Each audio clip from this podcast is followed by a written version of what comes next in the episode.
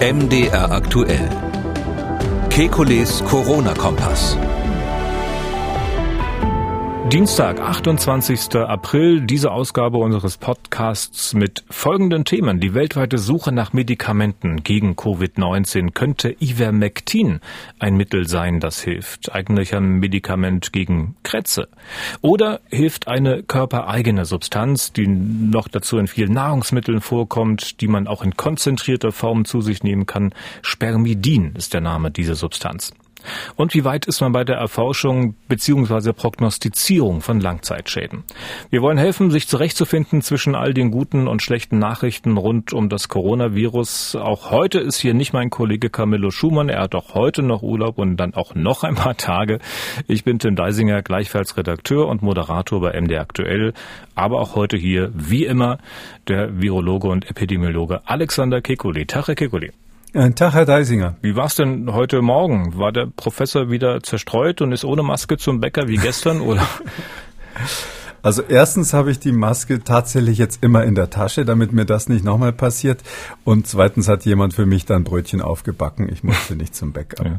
Und Ihre Predigten, das habe ich gesehen zum Thema Masken, äh, sind ja nun offenbar auch bei Ihrem Uropa angekommen. Der steht als Denkmal vor einem Gebäude der Universität Bonn.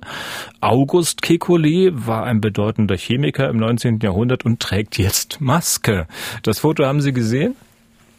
Ja, ja, das Foto habe ich gesehen. Das finde ich sehr toll, dass der sozusagen famili familiär solidarisch ist und äh, seine Nachfahren hier versucht zu unterstützen. Das finde ich in Ordnung. Da ist wirklich eine hochgeklettert und hat ihm eine Maske umgelegt. Nun ja.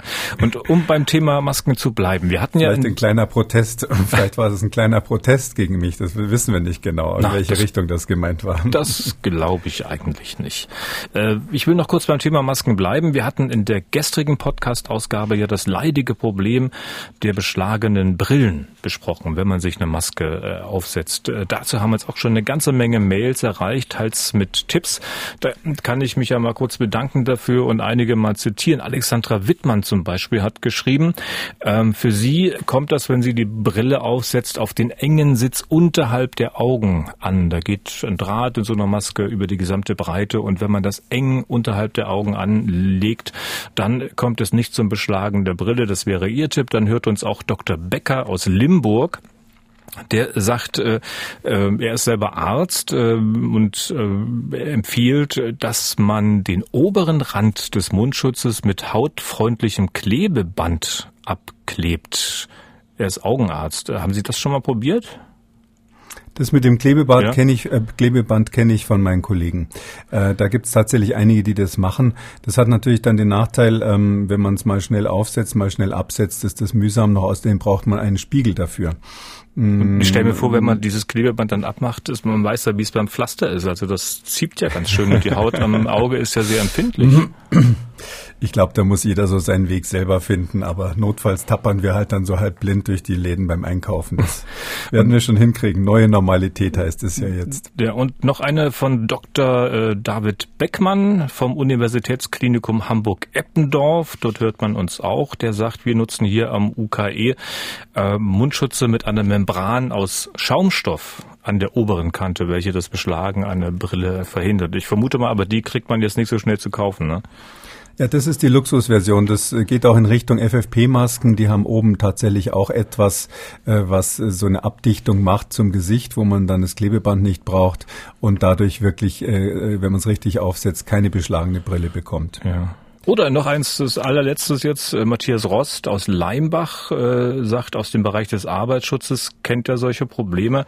Und aus meiner Erfahrung, das ist vielleicht die einfachste Variante, einfach Anti-Beschlagspray auf die Brille. Brille. Das ist natürlich oh, eine Variante, die kann man auch machen. Also ich bin auch, bin auch Taucher, Hobbytaucher und mit diesen Anti-Beschlagsprays, da finde ich immer Spucke funktioniert besser. Also mit diesen Sprays bin ich auf dem Kriegsfuß. Ja.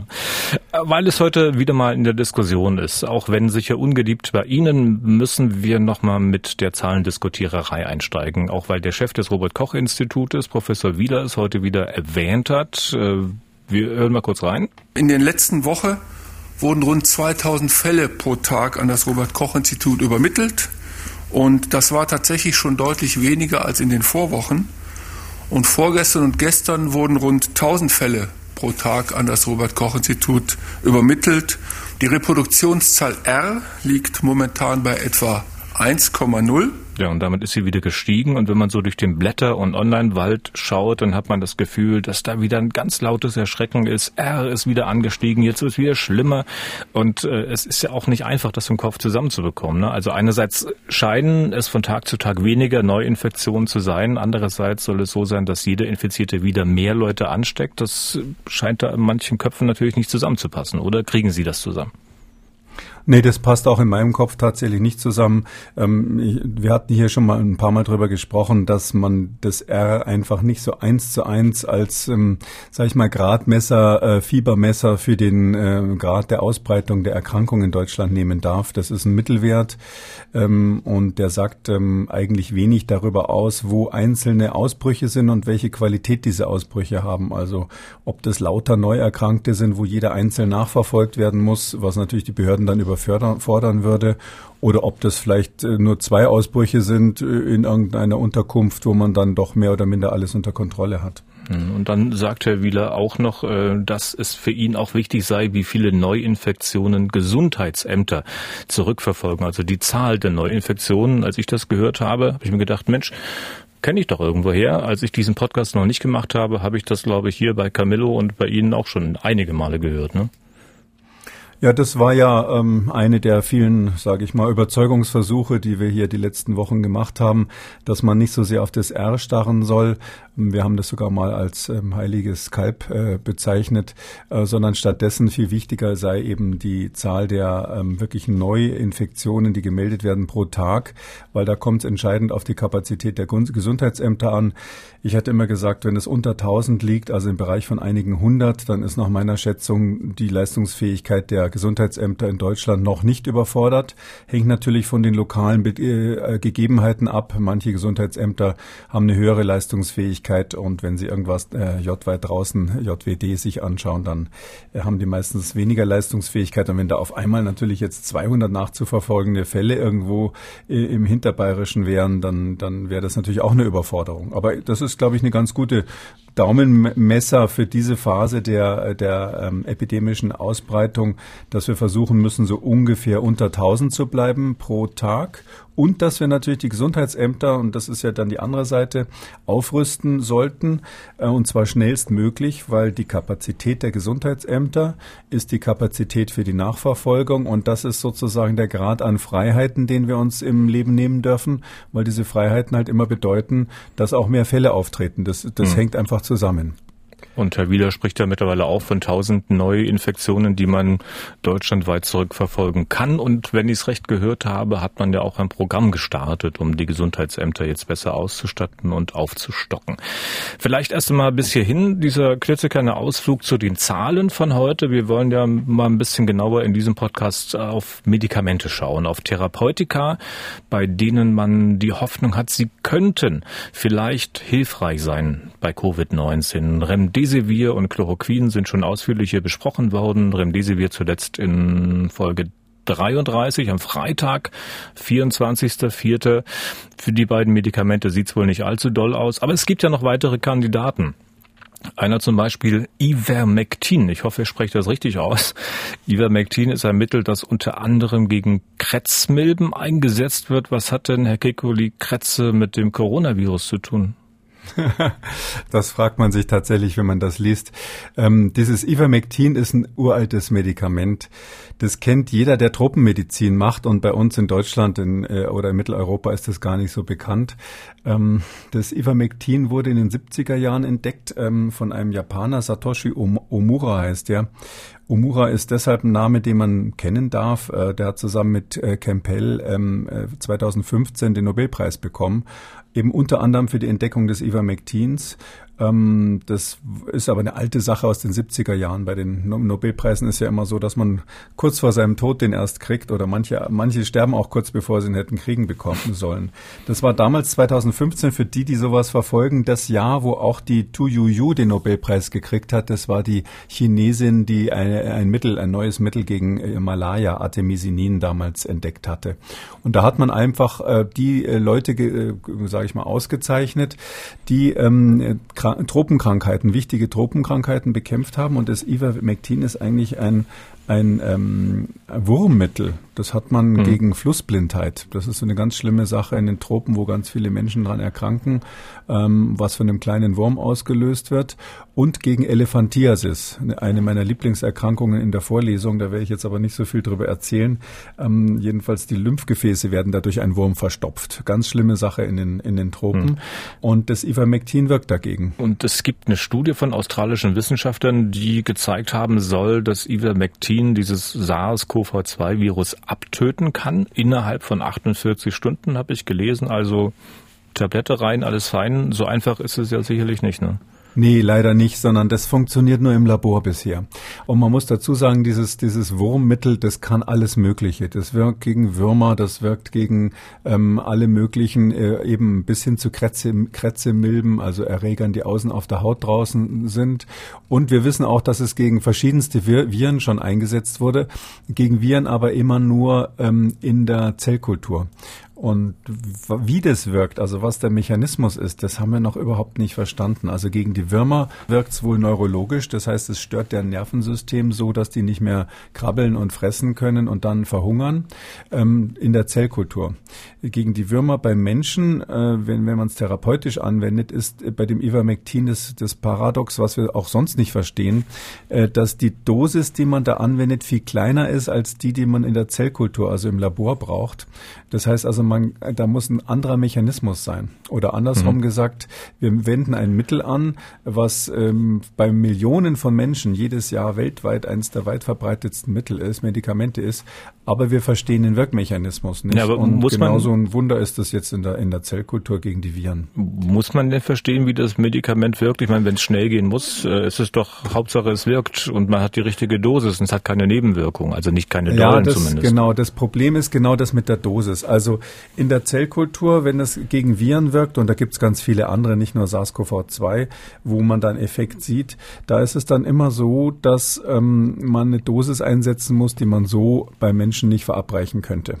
Also in der hohen Dosis, die man in der Zellkultur braucht, hätte das zu viele Nebenwirkungen, sodass die Frage ist, wie könnte man das eventuell therapeutisch dann einsetzen als Antivirusmittel, ohne den Menschen zugleich zu vergiften. Und das ist bei dem Ivermectin noch nie gelungen. Es gab eine einzige Studie tatsächlich in Thailand, ähm, wo man mal versucht hat, dieses Ivermectin gegen ein anderes Virus, gegen Dengue-Virus einzusetzen. Und äh, bei diesem Dengue-Virus, also so, das macht diese Tropenschlaf, eine Tropenkrankheit, Tropenfieber sagt man auch dazu. Und da hat sich in Thailand eben gezeigt, in der Dosis, in der man es äh, verabreichen kann, ist es unwirksam gegen dieses Dengue-Virus. Mhm. Und Deshalb ist ja mein Verdacht der, ganz ehrlich gesagt, dass es bei dem SARS-CoV-2 so ähnlich sein wird. Ähm, wenn man den Wirkmechanismus nicht kennt, dann kann man das Mittel nicht optimieren für diese spezifische Wirkung.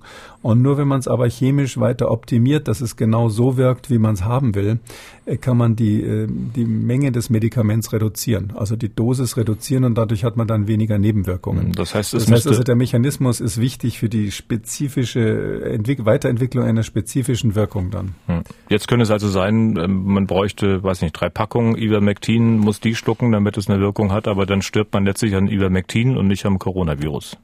Genau, so wäre das im Moment und wenn es überhaupt wirkt, ja. Also das ist noch die Frage, ob das dann, wir nennen das dann Pharmakokinetik. Das ist also die Frage, wo geht ein Medikament im Körper hin, wenn man die Tablette geschluckt hat und wie schnell. Und da ist es eben so, dass wir ähm, keinen Hinweis haben, dass dieses Ivermectin, da wo das SARS-CoV-2-Virus aktiv ist, in der Lunge hauptsächlich natürlich dann, dass das dort eine ausreichende Konzentration hm. überhaupt ähm, äh, entwickeln würde, wenn man es als Tablette nimmt. Dann haben wir noch einen weiteren Kandidaten, zu dem jetzt auch schon Fragen erreicht haben, Spermidin. Das ist jetzt, äh, wenn ich es recht verstanden habe, kein Medikament im herkömmlichen Sinn. Äh, wenn ich öfter in Beauty-Salons unterwegs wäre, dann hätte ich es vielleicht auch schon gehört. Es ist ein körpereigener Stoff, den man allerdings auch noch zusätzlich zu sich nehmen kann. Was also ist und was macht dieses Spermidin? Äh, Spermidin ähm, heißt übrigens wirklich wegen Sperma so. Das ist mal ursprünglich mal aus Sperma isoliert worden ähm, und ist, ist ein, ein, ein Amid, also eine Verbindung, die ähm, alkalisch ist, wenn man sich düster in der Chemie daran erinnert, also das Gegenteil von einer Säure. Und in der Zelle sind ja Nukleinsäuren, also die DNS ist ja eine Säure Und deshalb, weil so viele Säuren in der Zelle sind, also die DNS und die RNS, also diese Erbinformation, braucht man irgendwas, um das abzupuffern, um quasi diese Säure zu neutralisieren. Und ein wichtiger Faktor in praktisch jeder ähm, Zelle ähm, von höheren Leben, Lebewesen ist eben dieses Spermidin. Das neutralisiert quasi die, den Säuregehalt dieser DNS. Und das ist ganz wichtig für alle Interaktionen, die, die irgendwie damit zu tun haben, dass dieses Erbgut sich äh, fortpflanzen kann, dass ähm, Information abgeschrieben wird, dass Proteine aufgebaut werden. Also ein Universal-Klebstoff kann man sagen oder, oder Öl würde ich vielleicht fast eher sagen, wie das Öl in einem Motor so ähnlich. Und das ähm, Spermidin hat alle möglichen Effekte in der Zellkultur. Mal bremst es die Viren, mal aktiviert es die Viren. Äh, und in diesem Fall ist es so, das ist eine, Arbeits eine Arbeit, die sogar äh, zu tun hat äh, mit Deutschland, weil die in Bonn gemacht wurde, wo früher der Christian Drosten war, ähm, der ja jetzt in Berlin ist und er ist auch noch Co-Autor da drauf. Mhm. Und da hat man gesagt, aha, ähm, die Infektion mit diesem SARS-CoV-2-Virus, die führt dazu, dass das Spermidin runterreguliert wird. Und die Spekulation ist jetzt, dass wenn man Spermidin geben würde, dass das dann im Umkehrschluss das Virus bremst.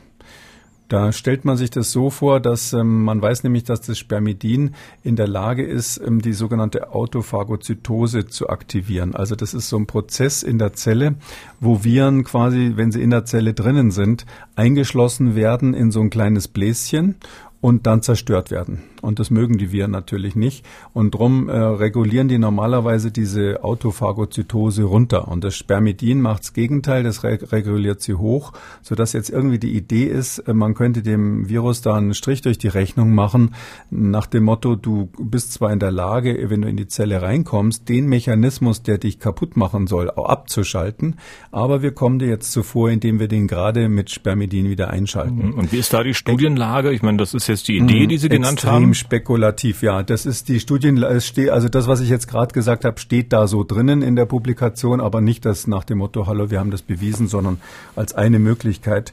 Ähm, man muss sagen, dass, äh, da glaube ich nicht so direkt dran, weil es ist so, wir wissen auch, dass äh, das Spermidin in vielen Situationen die Virusvermehrung von anderen Viren nicht bremst, sondern im Gegenteil aktiviert. Weil Viren ja auch ihre eigene Erbinformation ständig kopieren müssen und zwar in irrsinniger Geschwindigkeit. Und auch das, wenn ich mal bei dem Bild bleiben darf, muss ja ständig geschmiert werden, so dass wenn man ähm, äh, Spermidin dazu gibt, man manchmal die Virusreplikation sogar steigern kann. Und jetzt äh, gibt es also quasi beide Ideen, beide Mechanismen kann man sich vorstellen. Uns ist deshalb viel zu früh zu sagen, ähm, das nehmen wir als Medikament. Mhm wird aber ganz schnell natürlich von den Leuten aufgegriffen, Stichwort Beauty Shops und so, die das sowieso ähm, äh, verkaufen und die sich jetzt freuen, dass ein in Deutschland sehr bekannter Virologe Drosten hier angeblich dafür Belege geliefert hat. Äh, ich habe schon solche solche ähm, Zusammenhänge gelesen. Also das würde er bestimmt nicht wollen, dass man das in dieser Richtung hm. interpretiert. Sie sagen ja, es ist erstmal eine Idee und äh, gibt's ja auch als Kapseln. Also wer, wenn jetzt jemand auf die Idee käme, ne, ja, wenn es das Zeug gibt, dann kaufe ich mir halt was, schlucke jeden jeden Tag was, habe dann zumindest eine gewisse Wahrscheinlichkeit, dass es mir hilft. Kann auch sein, dass es sich damit schadet dann, ne? Ähm, so schädlich ist es gar nicht. Das wird dann notfalls abgebaut. Aber ähm, ich würde mal einfach nur folgendes Bild sagen. Es ist in jeder normalen Körperzelle von einem, von einem, von einem Säugetier ist dieses Spermidin in großer Menge da und es wird innerhalb der Zelle sehr genau reguliert, wie viel man braucht. Und das ist überhaupt nicht gezeigt, dass an der Zelle, also in der Zelle drinnen, das wäre ja dann so eine Lungenzelle, die vielleicht vom Virus befallen ist, dass sich dort irgendwas ändert, wenn man das Zeug sozusagen in den Mund nimmt, runterschluckt und durch den Darm passieren lässt. Das hat quasi die, die Zelle in der Lunge, die merkt da gar nichts davon, ob da mehr oder weniger Spermidin gerade durch den Darm durchgeht. Deshalb ist es ähm, ziemlicher Unsinn, sowas zu machen. Das wäre so ähnlich, als wenn man beim Auto Benzin ähm, auf den Beifahrersitz kippt, aber es nicht in den Tank schüttet. Okay, dann soweit zu den Therapiekandidaten für heute, zu den Therapeutika. Morgen werden wir dann mal schauen, wie weit man so bei der Impfstoffforschung ist. Da gibt es ja durchaus auch interessante Entwicklungen und wir klären mal, was der Experte dann davon hält. Wie gesagt, morgen, jetzt an dieser Stelle wieder ein paar der Hörerfragen. Erste Studien, das, die erste Frage, erste Studien zeigen wohl, dass Leistungssportler, es waren wohl in diesem Fall Taucher, nach einer überstandenen Corona-Infektion nicht mehr so leistungsfähig sind wie vorher. Dazu habe ich noch gelesen, ein Oberarzt der Uniklinik Innsbruck hat im Tauchermagazin Wet Notes berichtet, dass er bei einigen seiner Patienten irreversible Lungenschäden festgestellt hat. Also was weiß man denn momentan tatsächlich über möglicherweise Langzeitschäden? Ähm, das mit den Langzeitschäden ist meines Erachtens noch überhaupt nicht geklärt. Ähm, die meisten Menschen, die diese Erkrankung durchmachen, sind hinterher wieder fit nach einer gewissen Zeit.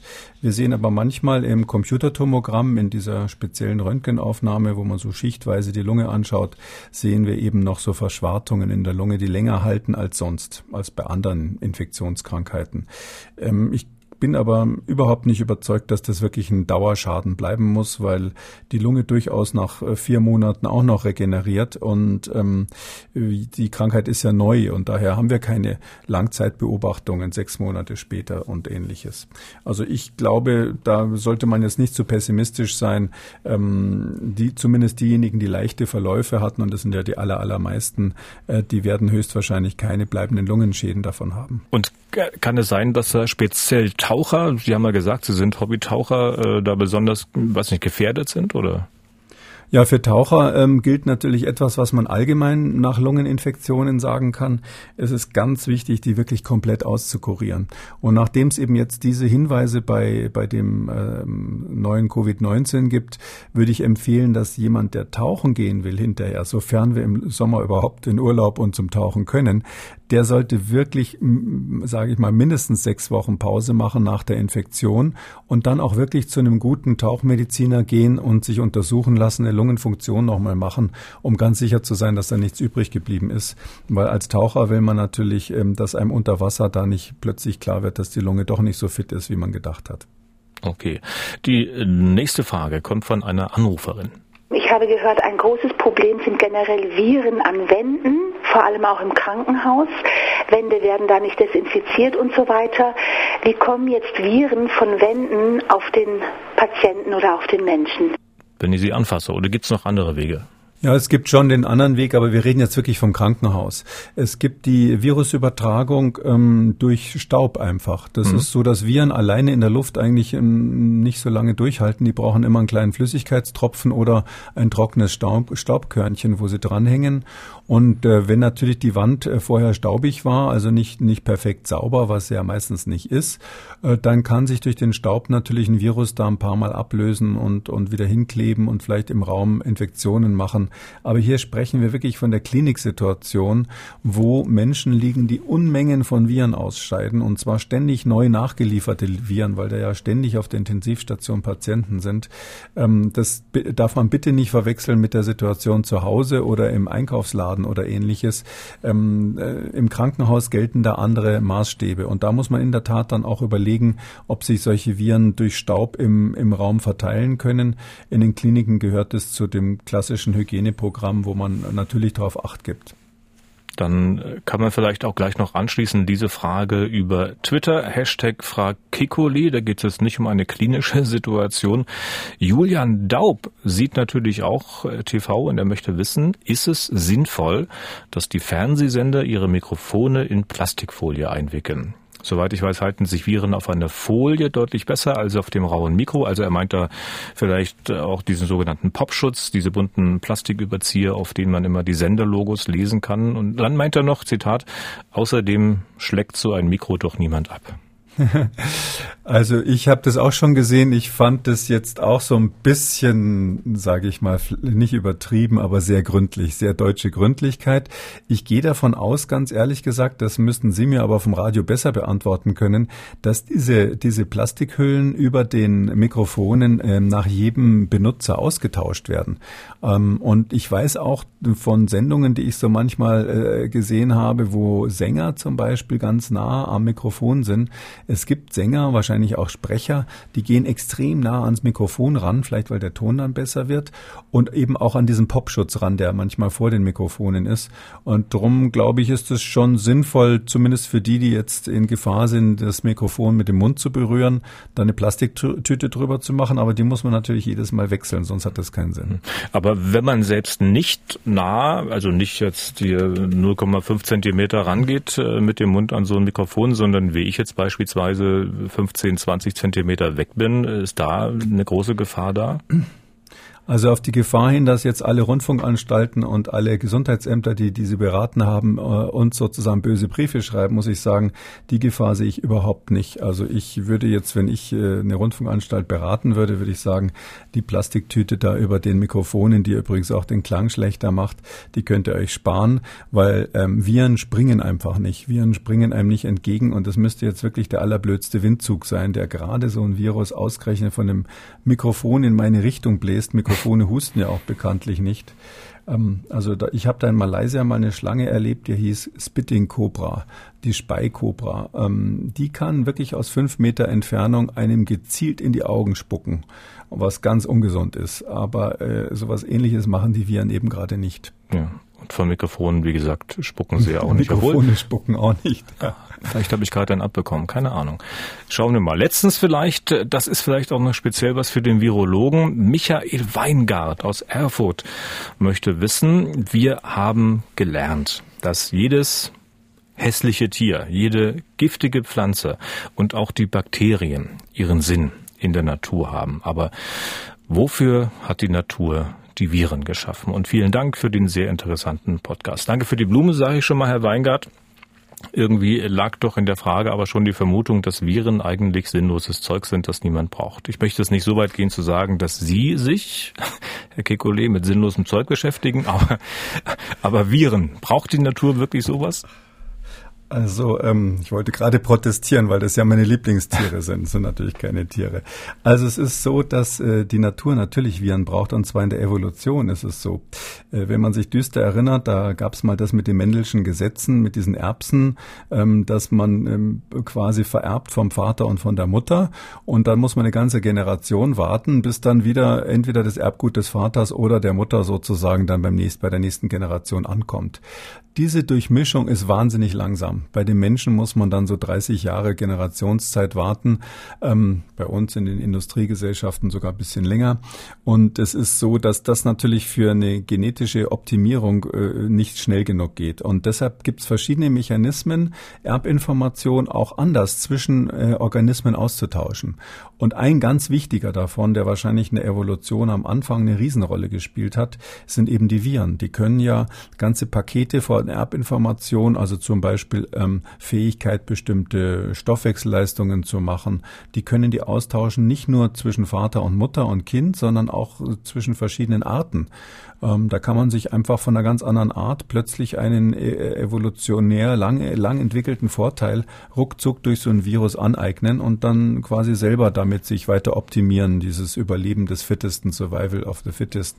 Und deshalb sind die Viren in der Evolution extrem wichtig gewesen und sind heute auch noch wichtig. Man muss allerdings vielleicht einen folgenden Bogen machen. Wir Menschen sind ja gar nicht mehr so sehr an der, an der Evolution interessiert, weil ähm, dann könnten ja auch wir eines Tages aussterben. Noch außerdem passen wir uns ja so gut der Umwelt an, dass wir eigentlich gar nicht mehr diese genetische Optimierung so sehr brauchen ähm, so dass man sagen könnte, für uns sind die Viren eigentlich tatsächlich inzwischen sinnlos und Feinde geworden.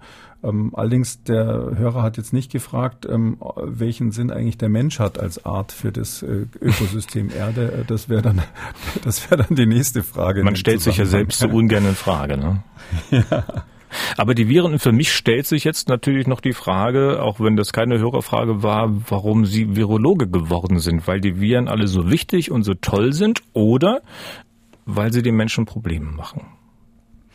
Ähm, das tatsächlich beides. Also am Anfang war es so, also für mich war so Auslöser, Ich habe mich schon immer für Krankheitserreger interessiert und als ich angefangen habe zu studieren, waren die Viren halt was spektakulär Neues. Das war gab nur ganz wenig gut untersuchte Viren bei Menschen und das war also super interessant. Ist es ja bis heute eigentlich einer der interessantesten Bereiche so in der ganzen Medizin. Und das Zweite ist natürlich, dass die Krankheiten deshalb so besonders schwer zu bekämpfen sind. Wir haben die Antibiotika gegen Bakterien schon lange. Wurmmittel haben wir vorhin besprochen, gibt es auch schon viele. Aber gegen Viren gab es, als ich angefangen habe ähm, zu studieren, praktisch nichts. Und ich wollte deshalb schon immer Virologie machen. Dann wurde diese unheimliche Krankheit AIDS entdeckt damals, wo man dann rausgekriegt hat, das ist ein Virus, was sich weltweit ausbreitet ausbreitet, auch eine echte Pandemie, die wir bis heute haben. Und darum finde ich, das ist in jeder Hinsicht ein spannendes Thema. Und zuletzt ist es so, diese Infektionskrankheiten, die sind immer auch Krankheiten, die was mit sozialen Verhältnissen zu tun haben. sehen wir jetzt gerade bei dem, bei dem Covid-19-Ausbruch ja auch. Die Armen sind besonders betroffen und die Menschen helfen irgendwie immer den Viren äh, besonders viel Unsinn zu machen. Das heißt, man muss immer ähm, auch auf soziale Verhältnisse einwirken, man muss auf politische Hel äh, Verhältnisse einwirken, um Viren effektiv zu bekämpfen. Und dieses, sage ich mal, dieses Multidisziplinäre, das finde ich äh, sehr interessant äh, an diesem Bereich, den ich da mir ausgesucht habe. Und weil uns das neuartige Coronavirus derzeit so viel zu schaffen macht, gibt's natürlich auch morgen eine neue Ausgabe dieses Podcasts mit Alexander Kekulé. Das war's für heute. Vielen Dank, Herr Kekulé, und bis morgen. Sehr gerne. Bis morgen, Herr Deisinger. Und wenn Sie Fragen haben, dann schreiben Sie uns unter mdraktuell-podcast.mdr.de oder rufen Sie uns an unter 0800 322 00. Weitere Möglichkeit bei Twitter Hashtag Frag Kekole. Kekules Corona-Kompass gibt es in der ARD Audiothek, bei Spotify, bei Apple, bei YouTube und auf mdraktuell.de. MDR aktuell. Kekules Corona-Kompass.